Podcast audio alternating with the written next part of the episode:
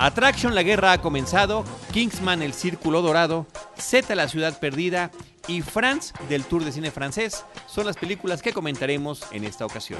Bienvenidos a Cinemanet. El cine se ve, pero también se escucha. Se vive, se percibe, se comparte. Cinemanet comienza. Carlos del Río y Roberto Ortiz en cabina.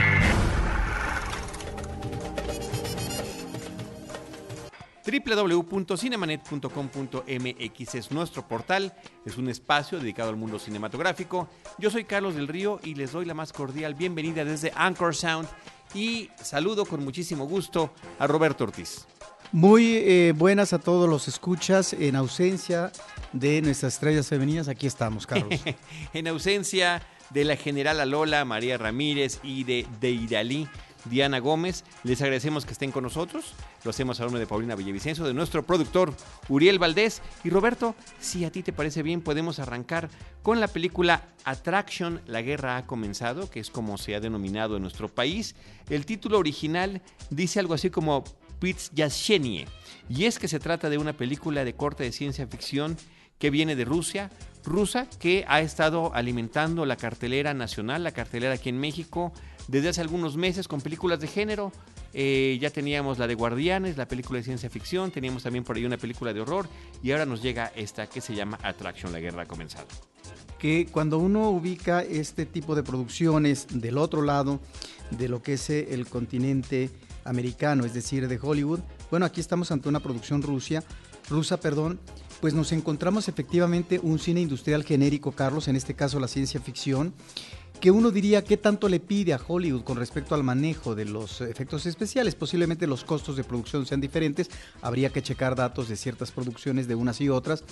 Pero en principio ahí está una película que además arranca eh, con una escena que me parece que es sumamente atractiva, es de lo mejor de la cinta, que es eh, la población de Moscú que está esperando eh, la llegada o el paso por alrededor del planeta de meteoritos. Y lo que sucede es que, claro, estos mecanismos de defensa eh, del planeta en el espacio, lo que sucede es que hay eh, una nave alienígena que es ah, eh, tocada y llega, aterriza urgentemente, deteriorada, en, en Moscú. De tal manera que ahí esta escena ¿no? de destrucción, de ingreso al planeta Tierra. De, contacto además con, una inteligencia extraterrestre. Exacto. ¿Y qué es lo que viene a continuación? Ahí es donde la película me parece que ya no funciona tan bien, porque es muy esquemática. Es el contacto que eso lo hemos visto también con resultados variopintos en las producciones hollywoodenses, lo que es el contacto humano con una figura extraterrestre. Aquí se da también, de tal manera que están en principio dos posiciones, lo que serían los mecanismos de seguridad nacional, ¿no? el ejército, para ver si eh, ataca a estos um, alienígenas que están en esta nave deteriorada, o finalmente eh, se, se limitan a observar eh, para evitar tal vez un ataque mayúsculo, etcétera, ¿no? Y está un grupo de jóvenes, que ahí es donde me llama la atención, un grupo de jóvenes que eh, van a la búsqueda de qué es lo que pasa en esa nave que eh, tiene un desperfecto. Y ahí es donde se presenta la trama de una chica que es hija de un militar que es el encargado de em, inspeccionar esta zona de aterrizaje forzado de un ovni. Y ahí es donde me parece que este grupo juvenil, ¿no? Eh, no tiene realmente, sí, tiene una presencia protagónica, pero no tiene eh, un eh, manejo más allá de un tratamiento superficial sobre sus ímpetus que sí existen, pero sobre todo, es decir, el qué hacer ante una situación de lo desconocido y que es extrema. Pero bueno, están, creo yo, en, en principio estos elementos de efectos especiales que son los que podrían llamar la atención, Carlos, y bueno, este contacto eh, con un extraterrestre me parece que es, sumamente débil. Es débil. ¿Y eh, hay algo que agregar sobre esa película? No, Finalmente cumple como entretenimiento palomero. Pues a lo mejor puede ser una película o palomera. para los que les pues gusta podría ser, Podría ser efectivamente una película palomera para eh, los amantes de la ciencia ficción y específicamente el tema de lo que es el, el contacto con extraterrestres. Hablando de presencias, tú hablas de un aterrizaje forzado, yo quiero hablar de una presencia forzada para empezar a platicar de la siguiente película que se llama Kingsman, El Círculo Dorado, una película que es una continuación de una cinta que hace un par de años, de verdad que nos sorprendió porque tocaba el tema también de género que tiene que ver con el cine de espionaje, que finalmente difícilmente se puede deslindar de los referentes a James Bond, pero que lograba tener la primera película de Kingsman, el servicio secreto, lograba ofrecer una variedad, una diversidad e inclusive había un juego como muy consciente de no estamos haciendo lo que siempre hacen los demás. Y eso, por ejemplo, podría estar eh, dicho por uno de los grandes villanos de la primera película principal, que eh, tiene un papel muy especial, eh, interpretado por Samuel L. Jackson, y que justamente está jugando con todo este tipo de clichés. Y después de que esta película pues sorprendiera y demás, pues viene ahora esta secuela que creo que todo lo que hace es exactamente lo contrario que la anterior. Y cuando hablo de una primera presencia forzada, tendría que ser este cameo del de eh, cantante británico Elton John, que aparentemente es eh, en, la, historia de la película, esto no es un spoiler, es una simple cosa que sucede allí, es, eh, es, una persona que está bajo secuestro por parte de la gran megalómana de esta película. Roberto. Sí, esta es una película que además se circunscribe espacialmente en otro ámbito geográfico, que es el de Estados Unidos. Eh, porque eh, tiene que ver con una situación anómala eh, de destrucción por parte de esta agencia secreta Kingsman. Y digo, los agentes principales se, trasladan a territorio estadounidense y ahí es donde tienen que hacer alianza para poder enfrentarse a un enemigo que es realmente superpoderoso. Sí, con, hacer esta alianza con su una agencia que podría ser su par en los Estados Unidos, pero con todo lo que tiene que ver con la eh, digamos, cultura popular del sur de los Estados Unidos. Es una compañía, el Frente, ¿no? Es una compañía que se dedica a hacer licores. Eh, los eh, personajes que están allí, pues son cowboys, son vaqueros, son sureños y sus nombres clave son el de bebidas alcohólicas, ¿no? Alguno de ellos es, por ejemplo, tequila. Mientras que la contraparte, los Kingsman, los originales, los que vimos desde la película pasada, bueno, sus nombres claves eran ni más ni menos que de los caballeros de la mesa redonda, ¿no? Y justamente por ahí el personaje que se encarga de organizarlos y coordinarlos desde la base de operaciones era Merlín, lo cual le daba como un encanto muy particular. Sí, aquí lo que encontramos me parece es ah, una película de mucha acción y en estas acciones que se asemejarían a lo que es el tratamiento fílmico de la, de la, de la tira cómica. Eh, ¿no? estos enfrentamientos eh, donde los cuerpos vuelan, se enfrentan, hay desastres y por lo tanto eh, la efectividad en este caso de los efectos especiales. Pero más allá de eso creo que la película es muy pobre. Es muy pobre en los personajes, no solamente los nuevos que aparecen, que son propiamente un, un repertorio gringo. No sé si a lo mejor en la búsqueda de la taquilla esta segunda parte integra estos, um, estos protagonistas, pero sobre sobre todo este, em, este ámbito geográfico eh, que es Estados Unidos. Se ha dicho, Carlos, que eh, esta película, bueno, o el inicio, y también estas son películas que tienen un pronunciamiento transgresor e irreverente. Yo no creo que sea para tanto, yo creo que más bien es eh, una película que maneja el humor en términos paródicos. El problema aquí del humor es que es un humor muy chabacano, es un humor realmente eh, simplón, es un humor, es un humor simple, es un humor que hace que extrañemos otro tipo de parodias como las películas de Austin Powers. Y esta no se decide entre ser completamente humorística, como el caso de Austin Powers, o ser simplemente con esos toques de sarcasmo que no me parece que sean del todo acertados. Y me parece que hay un desperdicio tremendo en este reparto que estás tú eh, comentando.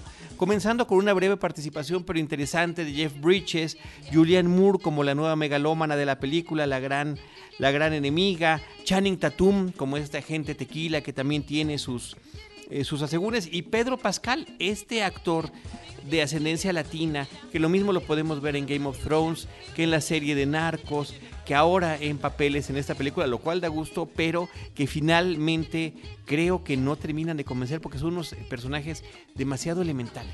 Sí, y el humor es muy pobre. Por ejemplo, eh, tan solo este humor eh, de esta naturaleza lo encontramos en escenas que tendrían que ser eh, muy nutridas como la comida del personaje principal con los padres de la novia, el reencuentro de este personaje principal, agente con Colin Firth, que es ah, un agente eh, también secreto, lo que es la relación paternal de ambos, en fin, hay una serie de escenas que en principio son situaciones que viven los personajes y que me parece que salen sobrando o que no están bien desarrolladas para este objetivo o este cometido de humor efectivo que tendría la película. Efectivamente, yo creo que es ahí lo que se lamenta Roberto, que no deja de ser una, una secuela muy sencilla cuando tenía todos estos elementos que nos habían planteado en la primera, cuál es el origen de esta agencia, cómo entrena sus personajes, eh, cuál es el tipo de retos al que se están enfrentando y desde el arranque de la película, con este personaje de Poppy, de Julian Moore, que es la caricatura de la caricatura de la caricatura del gran villano de James Bond, en una gran eh, eh, escondite secreto, ¿no? Que tiene, tendrá sus sus características muy peculiares porque efectivamente normalmente estos villanos como que son temáticos. hay quienes les gusta el tema del espacio, hay quienes les gusta estar debajo del agua. Bueno, ella ya está en una selva oculta, en una jungla, pero toda la estructura de sus edificios, de los lugares donde se reúne con sus secuaces, es una emulación de los años 50.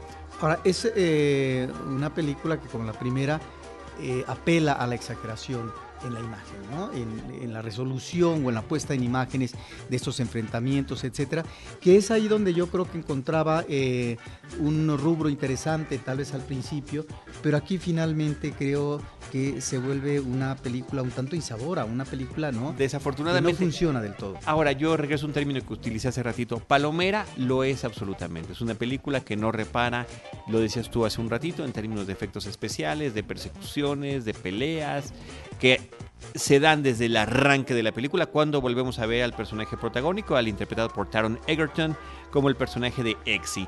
Ahora, cuando tú hablabas de que eh, en el cómic original se habla de la transgresión, de tratar de hacer cosas diferentes, bueno, esta película con el tema que tiene que manejando eh, acerca del consumo de las drogas, me parece que es hasta moralina, que es una película que termina tratando de dar un ejemplo o una lección innecesaria para los espectadores, que no sería lo que, lo que estaríamos buscando. Sobre todo cuando en algunos países del mundo no solamente se está debatiendo, sino que se están aprobando eh, eh, el, consumo de ciertas drogas como la marihuana.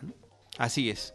Pues bueno, ahí está Taron Egerton regresando con el papel de Exy, Mark Strong, que es el que hace el papel de Merlín y los demás actores que ya estamos mencionando, entre ellos Channing Tatum, que tiene la curiosidad, Roberto, de que está coincidiendo dos películas en las que él aparece en cartelera simultáneamente, La estafa de los Logan, Logan lo que comentábamos en un episodio pasado, una película bastante interesante, y ahora esta, lo chistoso es que en ambas películas, en las dos películas, la canción eh, Take Me Home Country Roads de John Denver finalmente es un, es un eh, tema que se refiere de distinta manera en cada una de ellas, interpretado de distintas formas, pero que curiosamente tiene esta conexión tanto el actor como la canción de Take Me Home Country Roads. Pues, y bueno, la parodia puede funcionar para algunos espectadores que son amantes, por ejemplo, de un cantante como Elton John, por ejemplo. Sí, pero a mí me parece que esa parte en realidad me parece extraordinariamente exagerada, absurda, pero sobre todo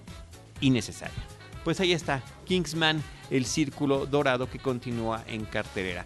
Roberto Ortiz, la película que también continúa en cartelera es Z, la ciudad perdida de los City of Z, es el título original, una cinta dirigida por James Gray y que está basada en una historia real sobre un explorador de nombre Percy Fawcett. Sí, este explorador intenta en eh, varias ocasiones eh, hacer eh, un recorrido en Sudamérica para encontrar lo que posiblemente sea una ciudad de una civilización milenaria.